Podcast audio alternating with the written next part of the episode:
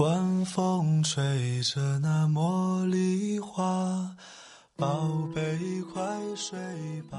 每一天，我们的生活忙碌复杂，希望此刻的你卸下全部的面具和盔甲，呼吸一下新鲜的空气，让心灵放个假。也许我的声音不够动听，但我的心足够真诚，希望能够带给你安静与祥和，在快速的节奏中。缓慢的生活，爱自己，爱人生。我是南方，愿我的声音与你一同成长。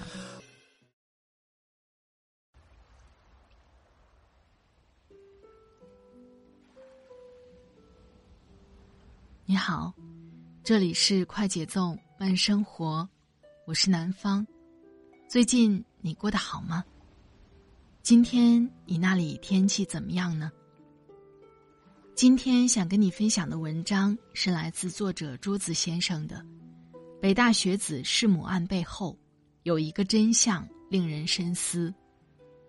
读了桌子先生的这篇文章，我非常赞同里面的一个观点：人生有太多的可能性，一个人真正的考场是走入社会后真实的人生。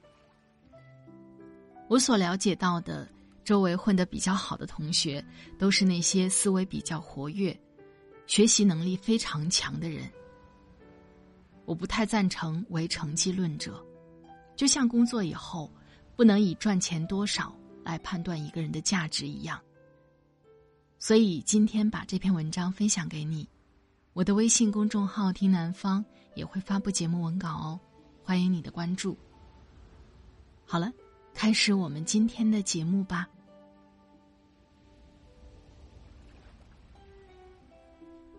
北大学子弑母案背后，有一个真相令人深思。作者：桌子先生。来源：桌子的生活观。北大学子弑母案之所以受到这么大的关注，有一个原因很重要，那就是这个学生的考试成绩。这个学生的考试成绩有多好呢？二零零九年中考考了四百三十七分，全校第一。当时他所在的中学还发了喜报，做了大篇幅的宣传。因为这个成绩仅比整个福州市中考最高分低了一点五分。中考后，这个学生进入福州一中，他又获得了该校的三木之星奖学金。这个奖学金每年颁发一次，可以获得的人凤毛麟角。而福州一中又是重点学校中的重点学校，尖子生众多，可以说他的成绩在这一批尖子生中处于鹤立鸡群的地步。他是福州一中四个被北大提前录取的学生之一。北大是什么学校？聚集了各个省市的高考状元，而他进入北京大学之后，依然可以获得北京大学三好学生、廖凯原奖学金等等。他的母亲是一个老师，从小对他的分数十分看重，全身心都投入到孩子身上。一个老师如果自己的孩子成绩都不好，恐怕会被人笑话吧，也非常没有面子。据说他的父母开始住在一起的时候，父亲在家里连电视都不能看，怕影响儿子学习。久而久之，父亲有点受不了，这样的生活未免有点太单调。于是，为了保证孩子成绩，他的父亲搬到了单位居住，每周回家一次。他就是在这样一个过分看重成绩的环境中长大的。从小到大，同学和老师们对他的评价就是：他常年占据在成绩的第一名，他不是学霸，而是学神。如果让我猜谁会犯罪，他就是这个地球上我最后一个想到会犯罪的人。然而，就是这么一个人，嫖娼、诈骗、买假身份证、当陪酒人员。与外围女纠缠，他做了最引起人神共愤的事情，就是杀害了自己的母亲。我知道很多人想要知道他的杀人动机，还有作案细节的推测和猜想等等，但这些东西警方都没有对外公布。为什么会杀人和他的成长环境相关，很复杂，只能说这个学生的心理是不健康的，甚至是畸形。没有事实根据的推测不够严谨，也不道德，我就不深入聊了。今天我们绕开这些问题，主要谈一谈这个事件对我们社会的反思。成绩好的学生发生杀人案。这不是第一次了。二零一八年六月五号，山东淄博发生杀人案，凶手也是老师的孩子，成绩优秀的他捅死了另外一个尖子生。二零一零年三月三十号，高考状元曾世杰在大学里面持刀杀死一名女生，刺伤两名男生。二零一七年十一月十二号。湖南益阳的学生罗某杰用刀把班主任刺死，而他是这个班上第一名的尖子生。像这样的新闻还有很多很多。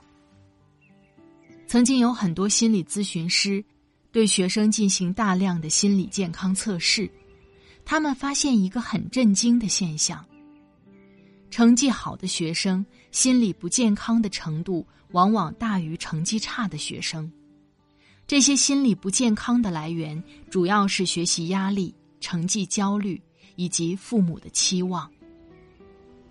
你想想，他们才多大年纪，心理还没有发育完全，就要背负这么大的压力，心理健康的程度可想而知。这不禁让我们反思，是否对于学生的成绩过分看重。在很多家长和老师的眼里，评价一个学生，几乎是唯成绩论。只要你成绩好，做什么都是对的；只要你成绩差，做什么都是错的。甚至有的学校在学生奸杀女同学之后，还替他求情，仅仅因为他成绩好。这样的评价标准是否太过于片面？我能够理解父母的心情。毕竟，在现在的社会环境，尤其是工薪阶层的孩子，想要改变命运，只有读书。当他们看到自己的孩子成绩落后于别人的孩子，仿佛就没有了出路，简直心急如焚。可是，考试成绩第一就一定代表他在社会中混得好吗？在回答这个问题之前，桌子先说一个故事。在一次国庆节期间，杭州学校老师周五去参加自己带过的一个班级的同学聚会。十年没见，大家谈笑风生，热闹非凡。谈起过去的时候，唏嘘不已。但大家感叹完之后，发现一个很奇怪的现象：现在混得好的学生，都是读书的时候不怎么显眼的学生。反而那些成绩拔尖儿的学生，大多碌碌无为，甚至怕丢了面子，连同学聚会都没有参加。这种反差让班主任周五陷入了久久的深思。为什么尖子生没有预想的那么好，反而一些不起眼的学生竟然能够脱颖而出呢？从那一天开始。周五决心去揭开那个谜底，他开始了长达二十年的调研，累积上千人的资料。最后，他发现了著名的第十名理论。简单来说呢，就是出社会后混得最好的学生，不是考试成绩第一二三名，而是成绩在第十名左右的学生。周五老师的这个理论推出之后。一下子引起轩然大波。许多家长愤然指责：“怎么考试成绩第一名的学习，竟然不是混得最好的那一个？”这是家长和老师们极其不愿看到，也不愿相信的事情。可是事实就是事实。周武老师的这个理论得到很多专家和教育人士的一致认同。上海师范大学教育学院院长陈永鹏一针见血地说：“我们一九七七年恢复高考以来，各地要出很多的文科状元、理科状元。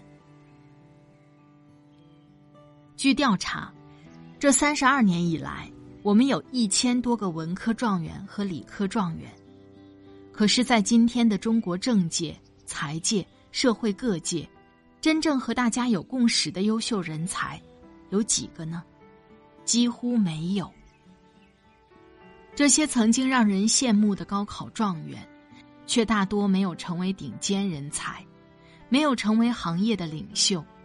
他们如今大多都过着平凡的日子，职业成就远低于社会预期。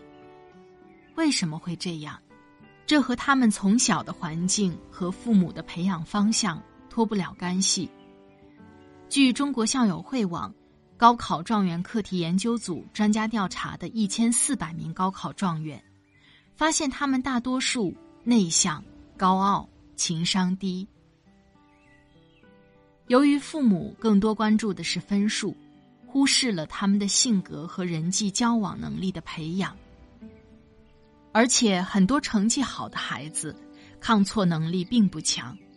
有个很奇怪的现象：成绩中等的学生，你批评他们，他们会虚心接受；而成绩好的学生很难接受批评。而第十名左右的学生，他们成绩处在中等偏上水平，在班上是属于比较吃香的学生，大家都愿意和他们打交道。所以，他们的情商和人际关系会得到锻炼，这也就是他们为什么会在社会上超过尖子生的原因。正如林清玄所说：“现在世界的精英都不是当年的尖子生，而是在班级的排名是第七名到第十名的学生。原因就是这些孩子人际关系更好，可以和第一名做朋友。”也可以和最后一名做朋友，而且孩子压力小，生活更轻松，创意最好。写到这里，有些杠精肯定会说：“那照你的意义说，读书就没有意义了，成绩好不好就无所谓了？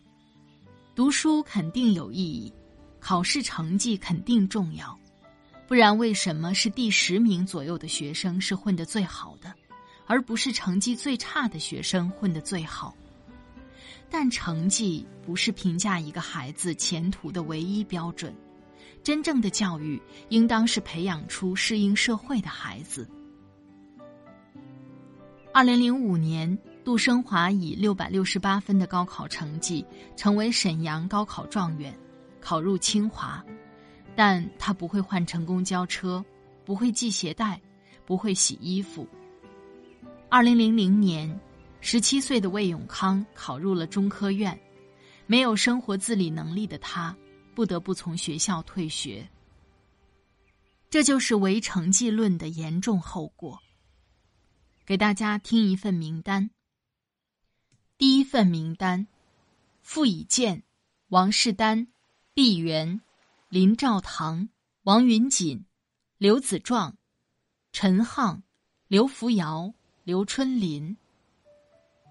第二份名单：曹雪芹、胡雪岩、李渔、顾炎武、金圣叹、黄宗羲、吴敬梓、蒲松龄、洪秀全。哪份名单上你认识的人更多一些呢？答案揭晓：第一份全是清朝科举状元，后者。全是当时的落地秀才。人生有太多的可能性，一个人真正的考场，是他走入社会后的真实人生。如果我将来的孩子，我一定不会要求他考第几名，我会让他养成学习和认真思考的习惯，锻炼他面对挫折的能力，认知生命多元的能力。从而爱上这个世界，从万事万物中感知到爱，这一切才是他生活真正需要的。人的一生太漫长，它不是百米冲刺，而是马拉松。重要的不是跑得有多快，而是能够跑得多远。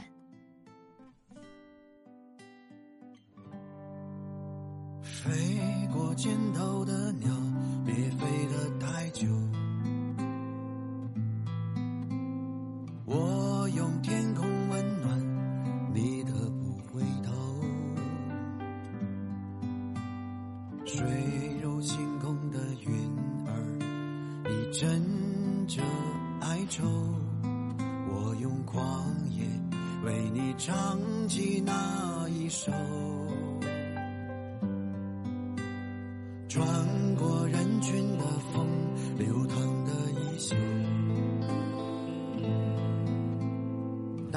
上昨夜的梦，也带上我走。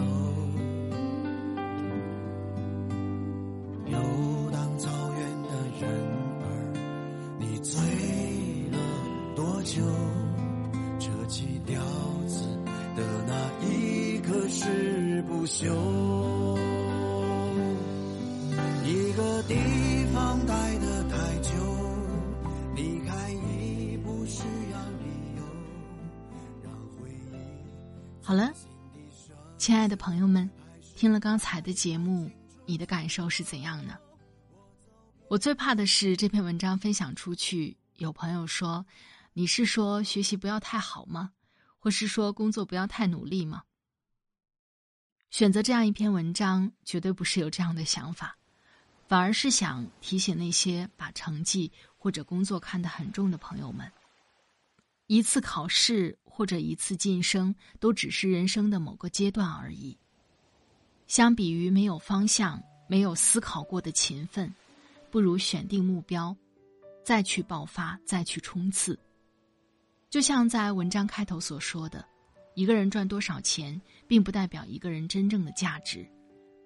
薪水只能反映出在某个阶段，这个人的贡献和价值，只能是参考的一部分。